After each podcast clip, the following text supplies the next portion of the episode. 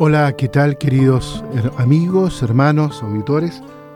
Hoy iniciamos un nuevo año litúrgico. Con el tiempo de Adviento se abre un nuevo año litúrgico. Este es el primer domingo de Adviento y por eso la liturgia pone en el centro eh, la espera gozosa, anhelante del Señor.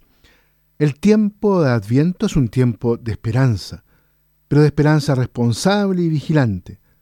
Para el antiguo Israel, la espera del Mesías significó una larga preparación, no siempre fiel, para sentir la necesidad de un redentor que fuera revelación plena y personal del amor de Dios. Para nosotros, en la Iglesia, el adviento significa la responsabilidad y la fidelidad ante el que ha venido como redentor, pero que volverá un día para coronar en nosotros su obra de salvación en la eternidad. El Evangelio que meditamos y reflexionamos en este domingo, el primero de Adviento, como lo decíamos recién, está ahí en el capítulo 13 del Evangelio de Marcos, en los versículos del 33 al 37. Este texto, queridos auditores, es una parábola que ha sido compuesta por el evangelista Marcos a base de la parábola, primero, del portero, segundo, la de los talentos, y que tiene también algunos elementos propios, como puede comprobarse, porque en esta parábola, en el texto, hay una carece de una cierta lógica en su desarrollo. Por ejemplo, ¿ha de estar el portero vigilando constantemente durante una ausencia larga?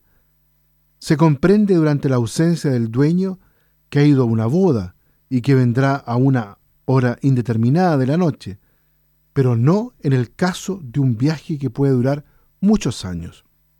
Todos tienen que vigilar, porque el hecho es cierto, aunque se desconoce la hora. Vigilar acá es no dormir y orar para evitar la tentación, superando el peligro de renunciar a Jesús y a su obra. Por lo tanto, Velen porque no saben cuándo vendrá el dueño de la casa. Mientras se realiza el retorno de Cristo, toda la vida del creyente ha de dignificarse en la fidelidad y constante vigilancia.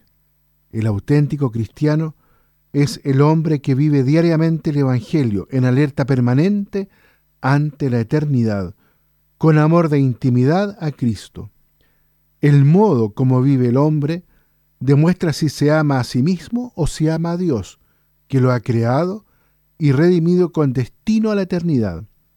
Esto supone una aceptación incondicional de Dios como ser supremo y creador de todo. Supone fe y actuar en un mundo que muchas veces le es contrario por los males físicos, sociales e incluso morales. No puede, por tanto, adormecerse el cristiano. Ha de vigilar constantemente. Nuestro adviento ha de ser, por lo tanto, perpetuo. Exige una alerta continua, condicionante con toda nuestra vida en el tiempo. Requiere que siempre el alma esté esperando ansiosa y responsablemente a Cristo, reformador de todas nuestras miserias.